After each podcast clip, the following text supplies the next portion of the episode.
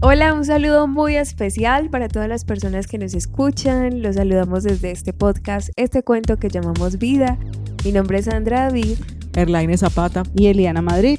Y los saludamos desde Medellín, Colombia. Les damos la bienvenida a este espacio, un espacio donde hablamos, reflexionamos sobre la vida, hablamos sobre Dios, el Dios que nos habita.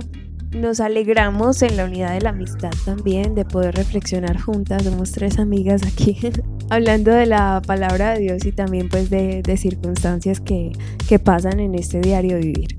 Y bueno, hoy en un nuevo episodio les recordamos que estamos en una temporada muy especial, a imagen y semejanza, y que se refiere a esa semejanza que tenemos todos con Dios, que es nuestro creador, quien nos hizo y nos amó primero.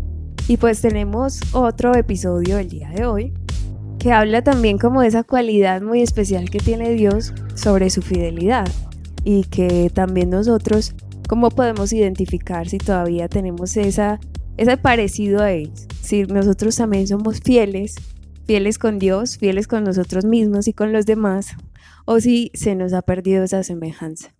Hay una fidelidad, digamos, interna dirigida hacia uno y hay otra que está más dirigida hacia afuera, hacia esa firmeza y constancia en los afectos, hacia el cumplimiento de las obligaciones, de los compromisos, cuando yo quedo en algo contigo, ¿cierto? En un negocio, cuando nos metemos juntos en algo, mm, ¿qué tan fiel soy yo a ese compromiso que hice contigo? Por ejemplo, cuando entonces te digo que voy a amarte eternamente y serte fiel hasta la muerte, cuando uno se casa, por ejemplo, ¿cierto? Ahí eh, esa es una promesa y la fidelidad está acompañada de la lealtad. Entonces hay una, hay una fidelidad que va como en vía hacia, hacia lo que yo, los tratos y los pactos que tengo con los demás, y también hay una fidelidad interna hacia mis creencias, hacia mis valores, hacia la firmeza respecto a lo que yo tengo, o si soy tan cambiante como la luna, o mm, si me mantengo firme frente a, lo que pienso y lo que soy, si no me mueven tan fácil el piso cuando viene algo más llamativo y me seduce y cambio de una de opinión. Entonces me gustaría mucho que mm, como que abordáramos eh, la fidelidad en esos dos aspectos en este podcast para que tengamos un, un espacio bien chévere de conversación. Es difícil conservar la lealtad, así como le estás planteando, Eli, sobre todo cuando uno ve personas que se les dificulta terminar procesos, que se quedan tal vez en una relación por los apegos o que definitivamente no son capaces de crear vínculos, sobre todo con los amigos, no tienen esa capacidad de crear vínculos a largo plazo, que eso a veces es muy reiterativo. A mí me ha pasado, por ejemplo, en los acompañamientos que uno les dice, no, mira, entonces cuando tienen problemas de autoestima hay que hacer, esta, hagamos estas actividades. Yo sí soy fiel creyente de que Dios lo sana todo, entonces voy muy pegada como de la oración y a veces hay personas que cuando ven que es como que, yo no sé si es que los, las espanta lo mucho que hay que orar o, o no sé qué es lo que les pasa, pero entonces dicen, no, empiezan pero no terminan. Porque, por ejemplo, cuando vas a hacer un proceso de sanación desde el vientre, entonces ya con el del vientre ya no siguen más. O cuando tú inclusive les dices, mire, este es un proceso así, así, así, porque yo suelo explicar en qué consiste. Ah, ok, listo. No, sí, yo lo quiero hacer. Y nunca vuelven. Es tremendo eso, Mirlaine, que dices, porque precisamente el que persevera alcanza. Y muchas de nuestras inconstancias en la vida hacen que nosotros no demos fruto, al menos el fruto que esperamos. Entonces eso hace como que estemos siempre en un sube y baja, porque en un momento estamos con toda la fuerza, sí, yo hago, yo puedo, pero ¿por qué llegan momentos en nuestras vidas en las que renunciamos o, abandonamos? Abandonamos sin haber concluido.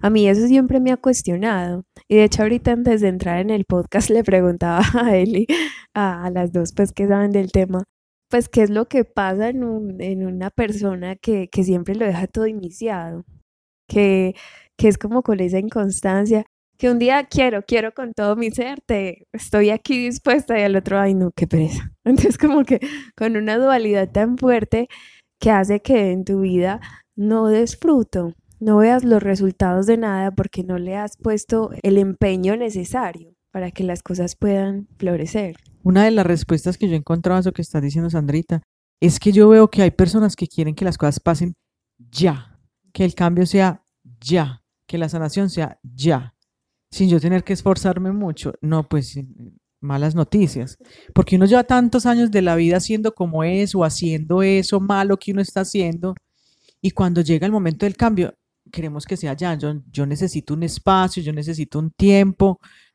para aprender lo desaprendido, pero la gente quiere como las cosas ya.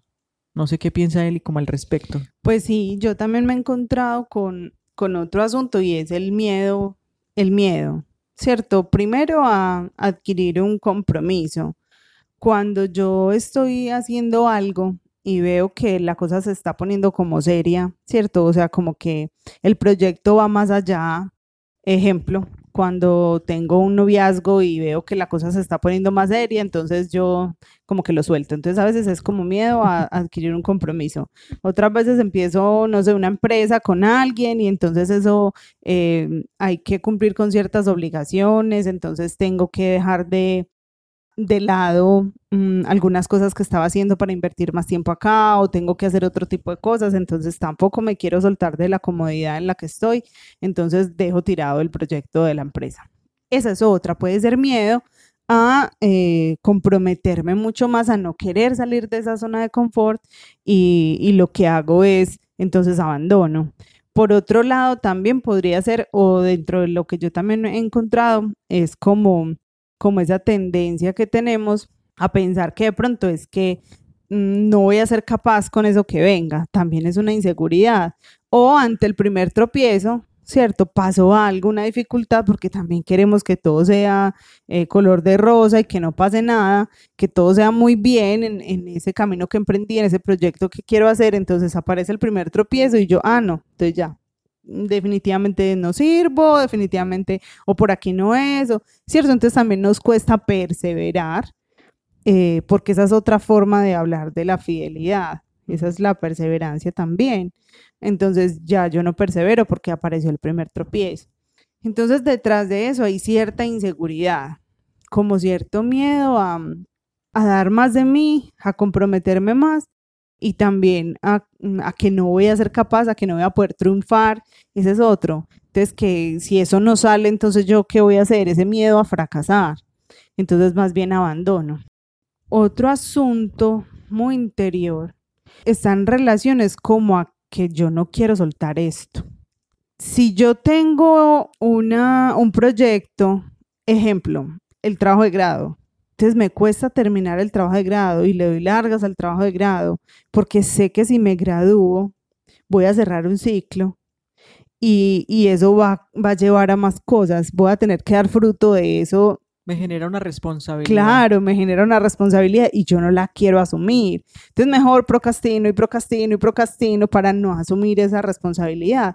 O porque no quiero dejar mi vida académica y asumir el cambio que viene, que es la vida laboral o la vida, eh, cierto, productiva, dejar de lado entonces esa vida académica. ¿Y, ¿Y por qué? Porque es que es muy rico los amigos, las rumbas en la U, porque es muy rico las clases, porque hay una cosa que yo no quiero dejar, no quiero crecer, no quiero soltar. Entonces, también como que mejor pospongo y postergo y postergo y postergo. Yo estaba pensando mientras hablabas, Eli, que todas esas situaciones que, que, nosotros vamos tomando, todas esas actitudes van causando algo, van dejando sus consecuencias. Tanto lo vemos, ahorita hablamos muy por encimita de que no vemos frutos, ¿cierto? No vemos los resultados de nada porque no somos lo suficientemente constantes, perseverantes, fieles a una idea, a una razón. Pero nos damos cuenta de que todo eso va, va calando como en, en que nosotros ya nos vamos sintiendo más desconfiados de nosotros mismos porque tú te das cuenta de que inicias algo y lo dejas ahí, no lo finalizas, entonces tú ya no confías lo suficientemente en ti. Me parece muy interesante, Sandrita, cuando estás diciendo que entonces nuestra autoestima baja, eh, nos sentimos más, mm, menos seguros de nosotros y es precisamente por eso, porque mm, cuando decidimos emprender, pues como empezar un proyecto o cuando decidimos comprometernos con algo, nosotros no solamente estamos, eh, digámoslo de esta forma, comprometiendo nuestra palabra frente a otros, también estamos comprometiendo la palabra frente a nosotros mismos. Y cuando usted se autosabotea esas cosas, lo que está haciendo es decirse mentiras usted mismo. Y es muy complejo después creer en usted, porque entonces ya cualquier cosa que usted vaya a emprender, empezar, llámese ejercicio, llámese estudiar otro idioma, llámese cualquier otra cosa que usted vaya a empezar, entonces ya desde el principio te vas a dar cuenta que estás pensando y diciéndote, pero ¿para qué si yo todo lo dejo empezado? ¿Pero para qué si yo todo lo dejo tirado? ¿Pero para qué si yo no persevero en nada? Entonces desde ahí ya estás predispuesta o predispuesto a abandonar, a no cumplir, a no ser fiel. ¿Cierto? A no serte fiel a ti mismo. Y, y, por eso era que al principio yo les decía que qué chévere que también miremos que es en una doble vía, no solamente cuando yo no cumplo o soy infiel ante lo que le prometo a otro, por ejemplo, cuando te digo que va a llegar a tal hora y llego a otra hora que no es, ¿cierto? Cuando te digo que voy a hacer algo y no lo, y no lo hago, no solo le estoy incumpliendo al otro, sino que eso es en doble vía, también me estoy incumpliendo yo. Entonces debemos tratar de cerrar esas brechas, o lo ideal sería eso, empezar a cerrar esas brechas para, para convertirnos en esa verdad, porque finalmente es eso, es la verdad de mi palabra que está comprometida ahí. Sí, yo pienso que eso va un poco muy parecido como al abandono. Cuando uno habla de que es que me abandonaron, el primero que se abandonó fue uno mismo. En este caso es más o menos lo mismo. Cuando yo no persevero, esa palabra va muy ligada, como lo dijiste al principio, Eli, de la fidelidad. Cuando yo no persevero en eso, entonces al primero que le estoy siendo infiel es a mí mismo. Sí, y me estoy autosaboteando como, como bien lo dijo Eli. Aquí la cuestión es mirar por qué, llegar a la raíz de por qué estoy en esta situación, qué es lo que me lleva a, por ejemplo, a no perseverar eh, ante una relación de, de amistad o ante un trabajo, a quedarme tal vez sumergido en una situación de apego, porque como decía Eli ahorita antes de entrar al episodio, es mejor malo conocido que bueno por conocer. porque nos da dificultad el cambio, sea cual sea el cambio, sea para un lado, para dejar a alguien, o para quedarme con alguien que real, o con un trabajo que realmente me está aportando. ¿Cuál es la dificultad ahí? Y yo tengo que ir a buscar como un poco esa raíz, porque Dios siempre ha sido fiel, siempre ha sido fiel conmigo y siempre ha estado conmigo y con cada uno pues de nosotros, no solo cuando digo amigo no quiere decir yo solamente, sino con, con cada persona. Él es fiel siempre. Y yo creo que eso es una característica muy bonita de Dios, que nosotros perdimos esa semejanza, como decía Sandrita al inicio, se nos perdió esa semejanza de una cualidad tan bonita de ser fiel. Pero cuando alguien me es infiel, entonces eso es el caos. Pero yo no me estoy dando cuenta que el primero infiel conmigo mismo estoy siendo yo cuando no termino una cosa, cuando no persevero con algo que realmente me aporta con algo que realmente está siendo sustancialmente bueno para mi vida incluso con los amigos, cuando los amigos llegan a proponerte algo, cuando va en contravía a tus valores, llegan y te proponen y, tú simplemente por no perder la aprobación de ellos o para que no eh, te saquen del grupo, para que entonces te conviertes en una persona complaciente y entonces terminas haciendo un montón de cosas que no era lo que tú tenías en tu corazón o en realidad no era lo que yo quería o en realidad es que yo no soy así ¿Y por qué termino entonces haciendo eso? Claro, porque es que no estoy siendo firme y consistente conmigo, no estoy poniendo mis principios por encima de, de, todo lo demás, ¿cierto? Entonces se nos olvida que esa fidelidad y esa firmeza también debe ir a ese nivel. A mí me llama mucho la atención lo que han dicho las dos, porque es cierto que caemos en esas circunstancias como de tú dijiste ahorita muy bien que nos, nos molesta mucho cuando alguien es infiel, nos es infiel y no nos damos cuenta de que nosotros mismos lo hacemos. Con, lo, con ese ejemplo que tú acabas de decir, Eli, cuando nos negamos, cuando nos importa más el que dirán que nosotros mismos y nos vamos siendo más infieles. Y también cuando las escuchaba pensaba, bueno, ¿y qué, qué puede hacer uno para mejorar en esas circunstancias? ¿Qué puede hacer uno para ser consciente de que de que se está negando, de que se está siendo infiel, prácticas que nos ayuden a, no, no ser tan impuntuales. Así empezaste algo, lo terminas.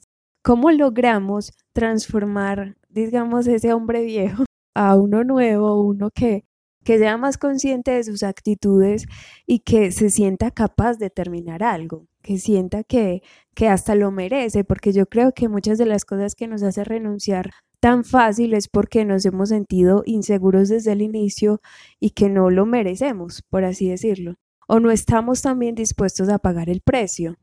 Pues yo pienso que hay dos cosas puntuales de las que partir. Primero, revisar mi historia, ver qué fue lo que pasó por allá, que me dañó de esa manera, que no soy capaz de terminar, que, que soy insegura, que tengo miedos.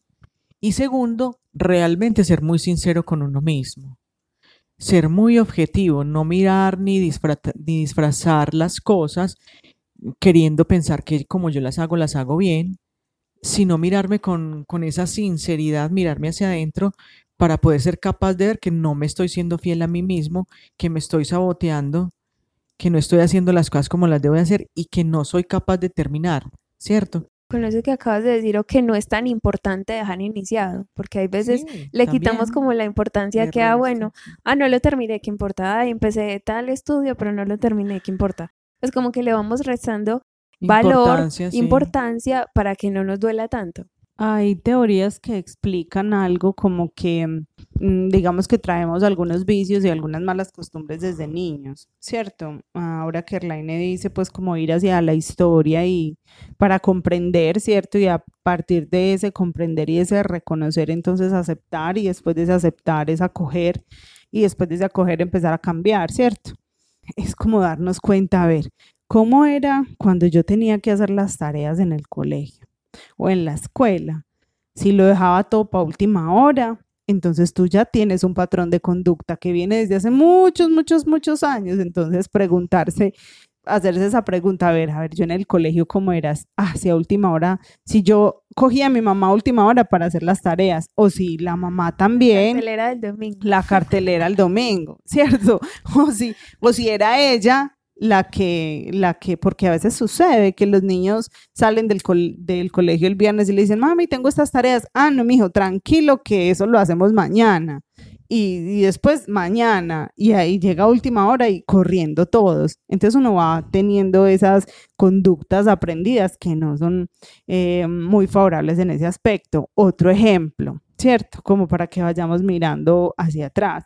Otro ejemplo es, mi mamá me decía, por ejemplo, mi mamá me decía que esperaba que cuando ella llegara la casa estuviera impecable, que estuviera bien organizadita, que ella no quería ver ni un relujo en, la noche cuando llegara del trabajo. Entonces, claro, eh, cuando eras niño o cuando eras niña, te levantabas muy juicioso, organizabas la casa y limpiabas todo y lo dejabas bien organizadito. Pero en el transcurso del día, como obviamente somos niños, entonces jugamos, entramos a los amiguitos a la casa o con los mismos hermanitos, eso volvemos otra vez todo un desorden y cuando llega la mamá por la noche, te regaña porque no hiciste nada. ¿cierto? Cuando sí lo hiciste, pero ella no alcanzó a verlo. Sí lo hiciste y como ella no alcanzó a verlo, entonces te das cuenta que para qué hacerlo todo con tiempo. Mejor lo hacemos a última hora porque es cuando ella va a llegar a, fiscalizar, a revisar y a mirar que todo esté bien. Entonces yo me dedico a disfrutar todo el tiempo y a última hora, cuando ya tengo que, pues como dar cuentas de lo que, de lo que tenía que hacer o de los deberes o las tareas, pues lo dejo para última hora. Otro es que nos gusta ese tema de la adrenalina, porque ese es otro asunto, que también nos va gustando ese nerviosismo y ese envión de adrenalina que pasa cuando no voy a acabar, no voy a acabar, no voy a ser capaz, no voy a el Acelere. Sí, el acelere, el acelere. Y nos hemos vuelto adictos a eso. Como que esa emoción que se siente y ese, ese estrés y esa, esa cosa que se libera ahí, esas todas esas sustancias químicas en nuestro, en nuestro cerebro. Entonces, ah, como me gusta sentir eso, yo me dejo siempre hasta lo último, hasta lo último para poderme sentir animado, para poderme sentir cierto.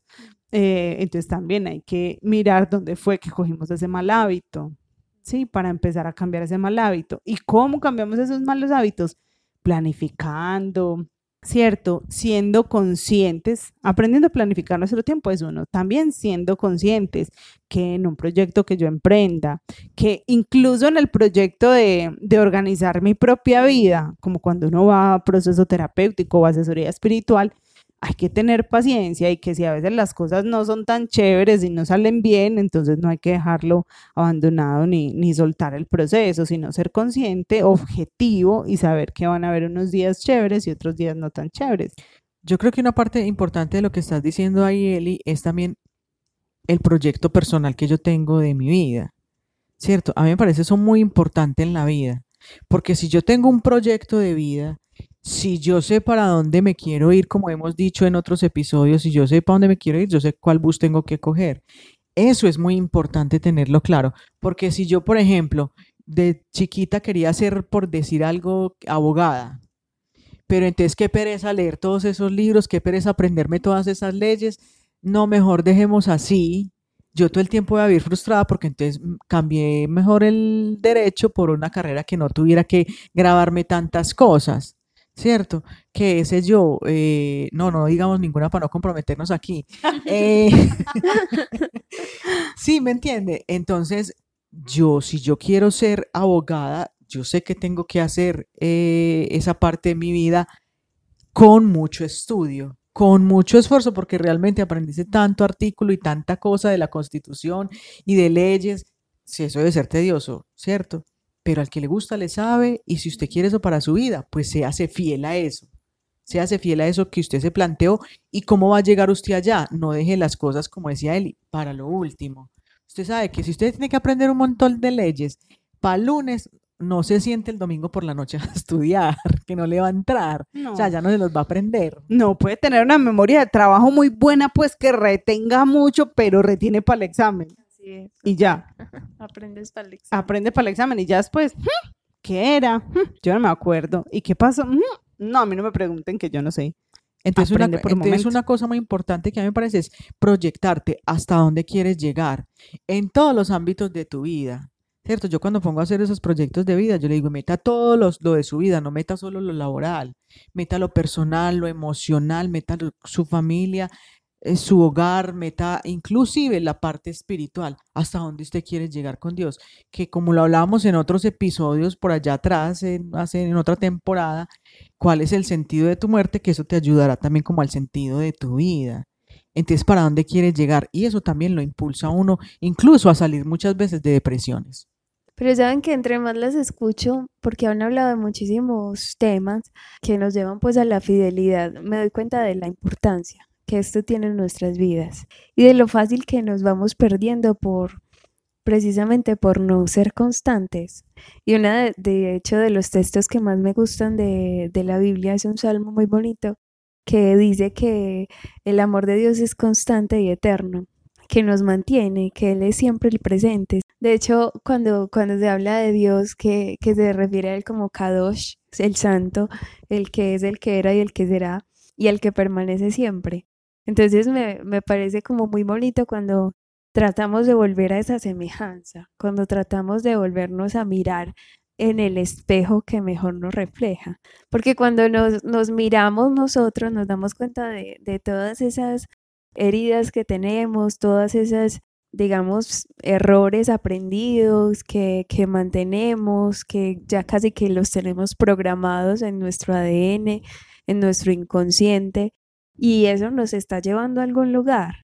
Entonces, qué bueno como tratar, y eso es como el, el gran ideal de esta temporada, o sea, vernos en esa gran semejanza con Dios y darnos cuenta de algo que tú has mencionado mucho, Mierlaine, que si Dios nos creó, hay más bondad en nosotros que maldad. Y hay veces nosotros nos vemos demasiado equivocados, hemos perdido mucho la confianza en nosotros por nuestros errores, por nuestros pecados, porque intentamos y no terminamos, por tantas cosas en las que nosotros mismos nos hemos decepcionado.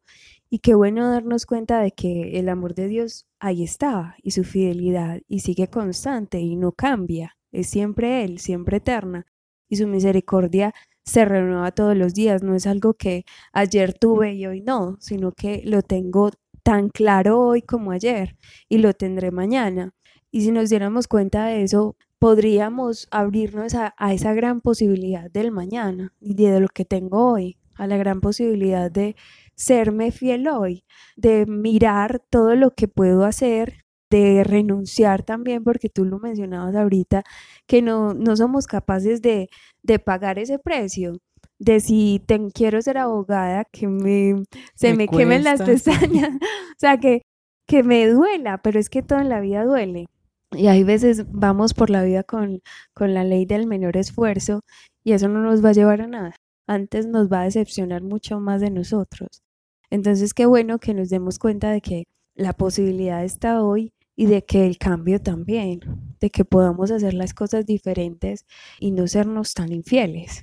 Y esa decepción de la que tú hablas se camufla y termina viéndose en uno como frustración. Entonces yo me siento Total. frustrada y Total. no sé por qué, pero voy a ver entonces, a revisar qué es lo que ha pasado y resulta que me he sido infiel a un montón de cosas. Y mira, hay una cosa muy bonita que yo estaba pensando cuando te escuchaba hablar. Si todo un Dios es fiel conmigo, que yo prácticamente no soy, digamos, nadie, ¿cierto? Total.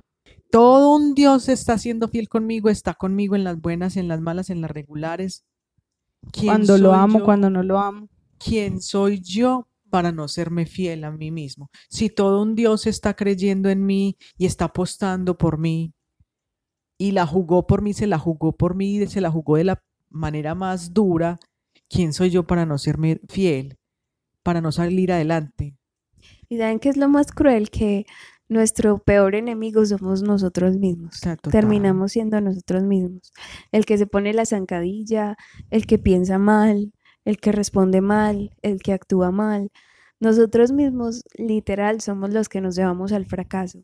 Cuando hay eso que acabas de decir es, es hermoso y es muy cierto. Cuando hay un Dios que persevera en ti y tú no estás mirando a ese Dios, sino que estás mirando nada más como en tu pequeñez, en tu debilidad, en, en lo que no tienes, en lo que falta, en lo que no hiciste bien, ahí es cuando llega la frustración y te anula y te gana la vida. Total. Usted se imagina a Jesús por allá, que lo esté, yo en mi imaginación, ¿cierto? Aquí viene. Preparados, listos, fuera. Allá que le metan el primer clavo. Ay, no, no. Un momentico, paren aquí. Yo hago lo que ustedes me digan, pero no, ya no más porque esto duele mucho.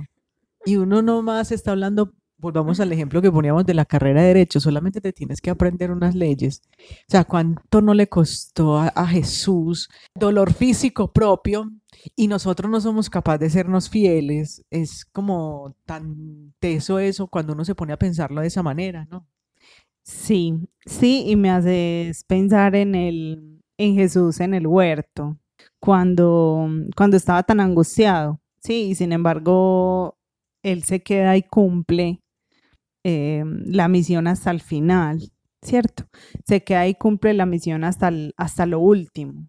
Y como a mí se me pega lo de la imaginación de Erlaine, ustedes se imaginan a Jesús en el huerto cuando está orando, diciéndole al Padre, diciéndole que él se va a bajar del bus. Oiga, ve, al uno me negó, el otro eh, me, me dejaron solo. Vea, estos cada que bajo están, Están dormidos. dormidos.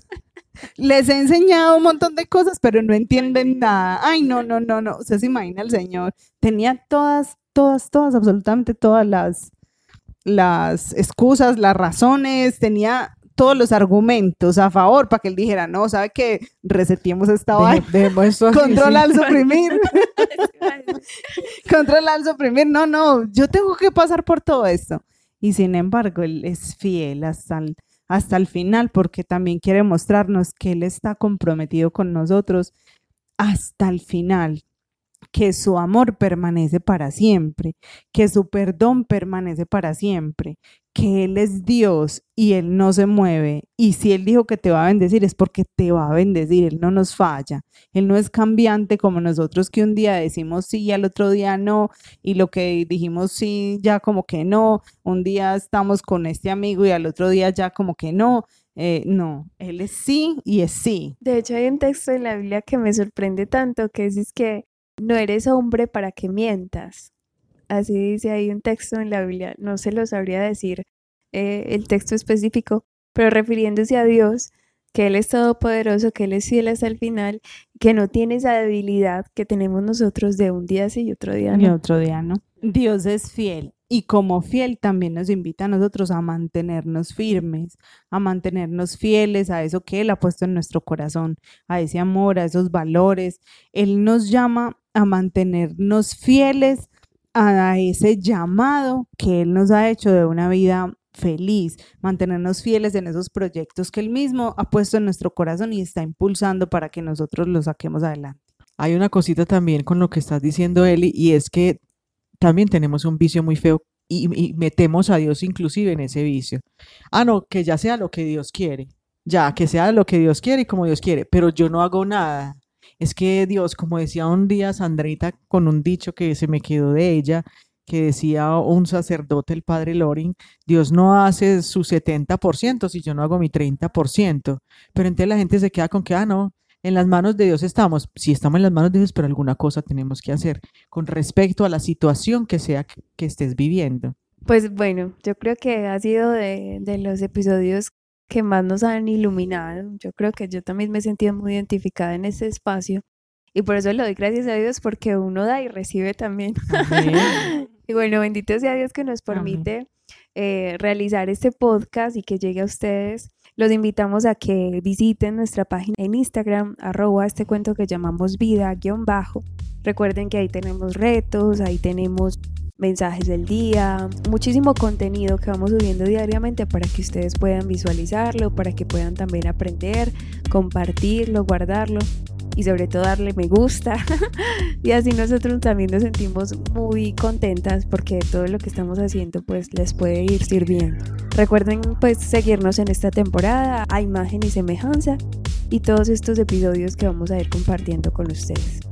Les habló Eliana Madrid. Erlaine Zapata. Y Sandra David, Dios los bendiga. Chao.